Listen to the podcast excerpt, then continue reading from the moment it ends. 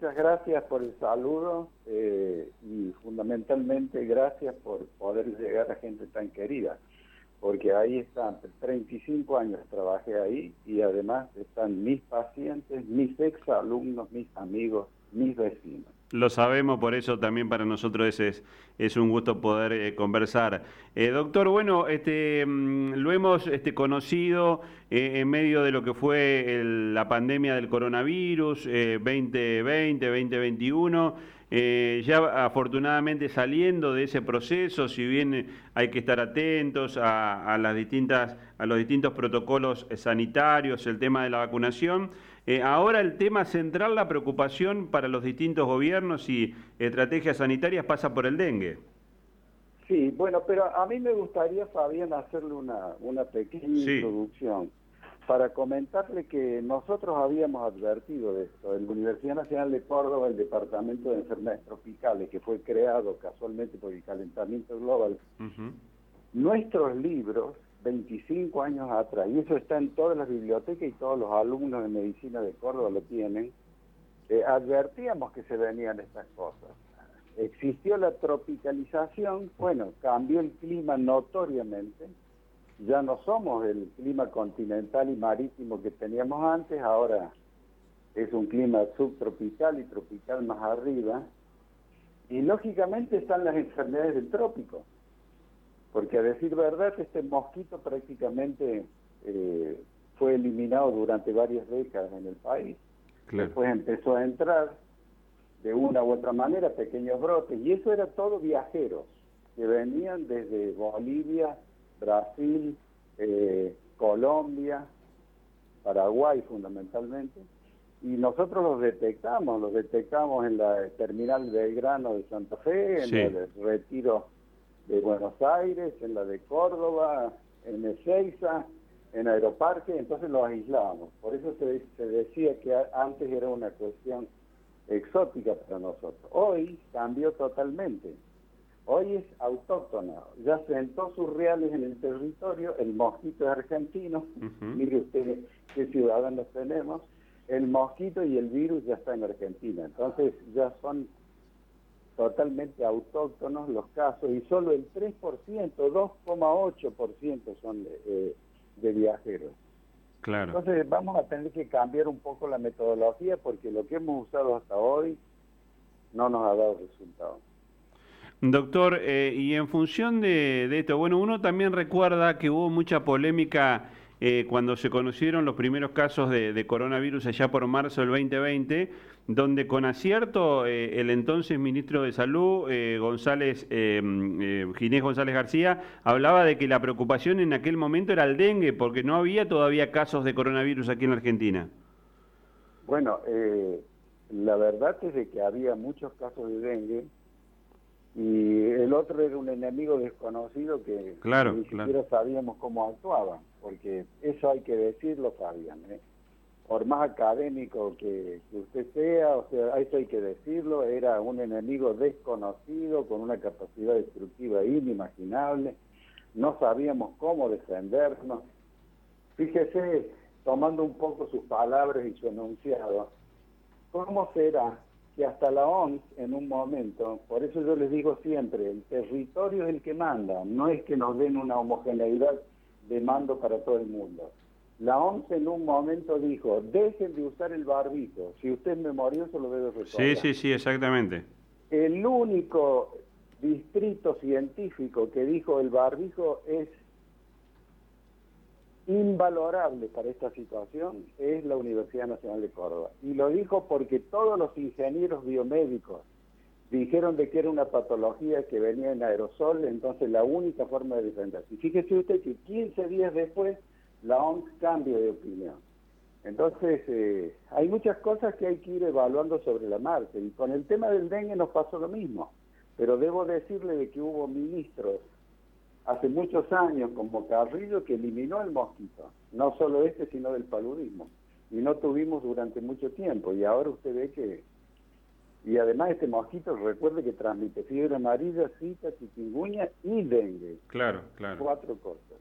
Y, y, de, las, de las enfermedades que habitualmente uno escucha, dengue, chikungunya y zika, la, la, más compleja es, es el dengue o hay que prestarle también atención a las otras?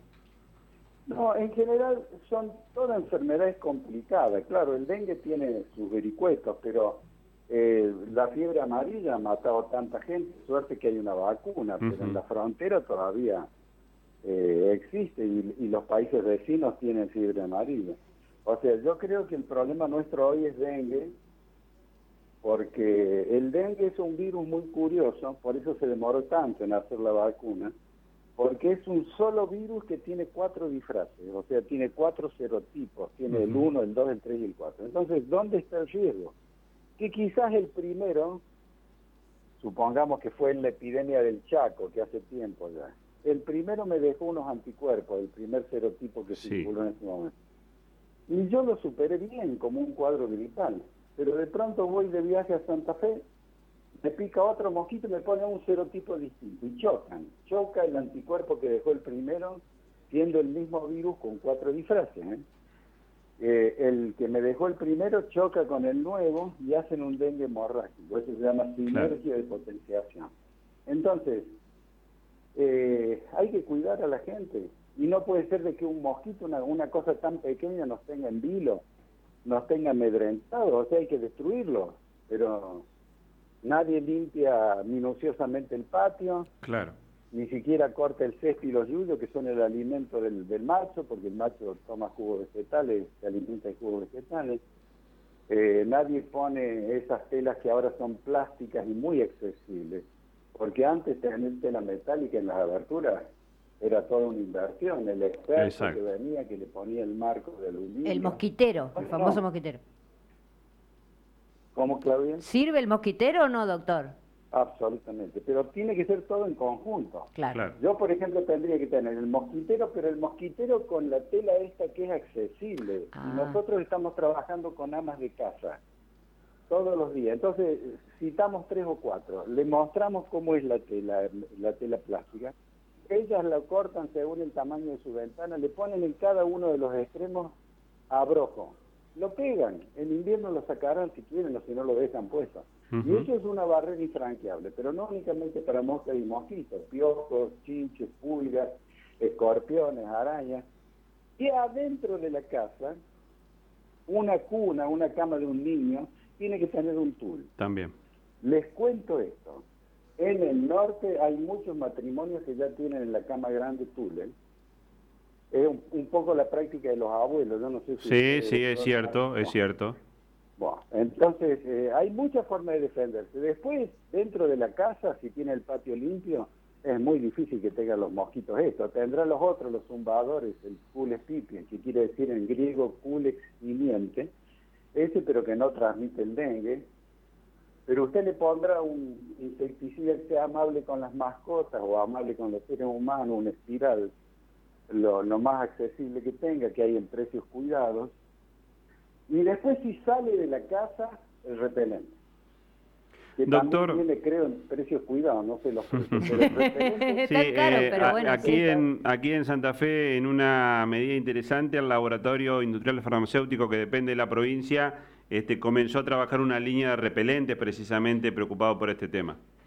Sí, en la universidad nuestra también lo hizo y lo, distribuyó entre los alumnos. Es el famoso DIP, es un, es un insecticida que se llama DIP.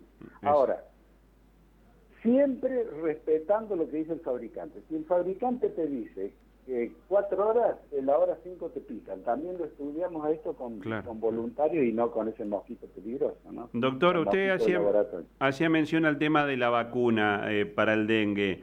Eh, la vacuna ya está en la Argentina, eh, se tiene que aplicar de manera preventiva, es para las personas que se contagian de dengue. Cuéntenos un poquito cómo es el tema de la vacuna. Bueno, eh, le voy a, si usted no, no, no entiende o yo no me expreso bien, usted me pide repetición. Ya existía una vacuna, que es una vacuna francesa hace siete u ocho años. Sí. Esa vacuna francesa está autorizada en el país, pero el gobierno no la Quizás tenga algunos argumentos. Uno de los argumentos es que no anda bien para los que son vírgenes de dengue, pero sí anda bien para los que ya tuvieron un episodio y los cuide y los protege del cuadro grave. Esta nueva vacuna no la francesa, esta nueva vacuna de origen japonés, está en este momento en evaluación en ANMAT, que yo creo que sale dentro de poco tiempo, porque hace más de un año y medio que la tienen. Y es una vacuna que cumple todos los requisitos que siempre hemos deseado los epidemiólogos, los infectólogos, todos, porque realmente toma y protege al que es virgen de, enfermedad y al que ya tiene algún serotipo circulando en su sangre. Se coloca de 4 a, a 60 años más o menos, ese es el rango, en dos dosis, con un, con un intermedio entre una, la primera y la segunda, un intermedio de, de meses nada más. Y los países que la están utilizando desde hace un tiempo están muy satisfechos con el resultado. Y nosotros eh, tenemos muy buena relación con el, Instituto Takeda japonés a nivel académico por nuestra universidad y conocemos el tema y entonces estamos muy esperanzados, Fabián, pero muy esperanzados con que este año ya podamos contar con eso, porque es una herramienta que un poco lo que acabamos de hablar, y si encima le ponemos el tema este de, de la vacuna, lo vamos a poder dominar. ¿Y es una vacuna, doctor, que hay que colocarse todos los años? No, no, no, no. Es una vacuna que va a dejar una protección que nos va a proteger largo tiempo, o sea que, Bien. que estamos todos muy ilusionados, porque la gente, la gente, eh, un grupo siempre ha sido indiferente. Yo recuerdo con el tema del COVID, nosotros veíamos, todos veíamos pasar los coches fúnebres, veíamos pasar, o sabíamos que los hornos crematorios trabajaban 24 horas sin descanso, y sin embargo había muchos que nos dieron la espalda y no nos ayudaron. Claro. La indiferencia en cualquier tipo de epidemia o brote epidémico es lo peor que lo puede suceder a la sociedad. ¿eh? Doctor, mientras se espera la aprobación de las madres de esta vacuna contra el dengue de japonesa, de origen japonés, eh, ¿se tiene un valor estimativo? ¿E-, ¿Eso se va a conseguir en las farmacias? ¿El Estado se haría cargo? Sí, sí, claro, siempre sucede eso.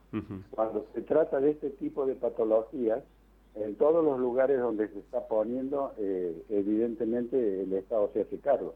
Claro. Evidentemente hay personas que sabiendo que en otros países se las coloca, ya han accedido a la misma viajando, como hicieron con... ¿Usted recuerda el tema del COVID cuando Exactamente. a Estados Unidos para ponérsela que acá no había? Exacto. Eh, está, está, hablando con uno con una de las personas que hizo eso.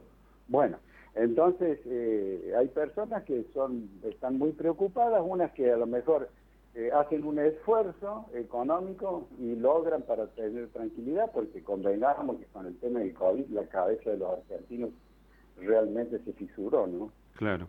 Doctor, y la, y la última que le hago agradeciendo su, su enorme gentileza, ¿y qué sabemos de, de la vacuna de, del COVID? ¿Va a ser una vacuna también dentro del calendario una vez este, cada, cada 12 meses?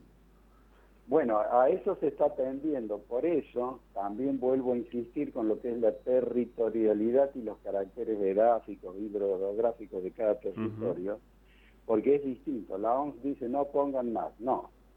Acá nosotros tenemos la seguridad de que esta vacuna nueva es muy superior a las anteriores, porque es bivalente y bivariante. Tiene el virus ancestral de Wuhan y tiene el virus que salió en Sudáfrica posteriormente, el Omicron. Entonces, usted con esa vacuna prolonga en el tiempo los anticuerpos y es muchísimo más completa que las anteriores. ¿Qué significa esto? Que ya fue autorizado el laboratorio moderno en Estados Unidos de poner en el mismo frasco el antigripal y el anticovid. Yo creo que va a ser una vez al año, pero, y acá viene Fabián, la gran recomendación.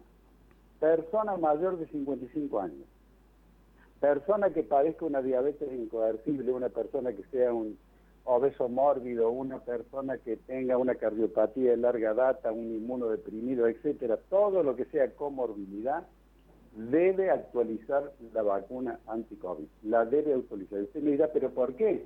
Bueno, en las últimas nueve semanas en Argentina por COVID murieron 263 personas que engrosan las 131 mil, que todo el mundo se olvidó. Quizás usted que conoce más de de cuestiones sociales lo puede explicar, pero todo el mundo se olvidó de la cantidad. Nunca hubo tantos muertos en Argentina por una epidemia. Bueno, entonces hay que actualizar la vacuna. El que tiene nada más que dos dosis, el que tiene una dosis, el que hace más de un año que no se vacuna, esta vacuna le va a dar protección y va a prolongar los anticuerpos en tiempo. Doctor, ha sido eh, enormemente gentil con nosotros, le dejamos un abrazo, que tenga un buen fin de semana largo y en cualquier momento volvemos a tomar contacto. Bueno, eh, una cosa le puedo decir, estuve en Santa Fe, caminé por las calles y noté que hay una, una gran inseguridad. De día roban los travesaños de bronce de los balcones. Han asaltado en la, en la zona de, del barrio donde está la plaza de constituyentes, han asaltado casas una al lado de otra. Acá la vuelta. Entonces, yo les pido por favor que usted, la gente los quiere y siempre los escuchan, de que por favor no encontré un solo policía, yo siempre salgo a caminar hasta saludar a mis vecinos, a mis amigos, eh, y realmente quedé perplejo, estupefacto con que únicamente vi un policía en la terminal de ómnibus. Sí, exactamente. Pasa lo mismo en la peatonal, doctor. Este, eh, bueno, eh, estamos, estamos peleando contra la, inseguridad eh, en el marco de una política que con este gobierno no, no ha dado en el clavo, indudablemente ha cambiado cuatro ministros de seguridad en lo que va la, de la gestión del gobernador Omar Perotti. Así que bueno, tomamos el, el reclamo que es lo que vivimos cotidianamente también todos los santafesinos. Bueno, hasta pronto, un abrazo afectuoso. Muchísimas gracias, doctor. Le mandamos un abrazo. El, doctor Hugo Pizzi, uno de los infectólogos este, que asesoró al gobierno nacional durante la emergencia del coronavirus.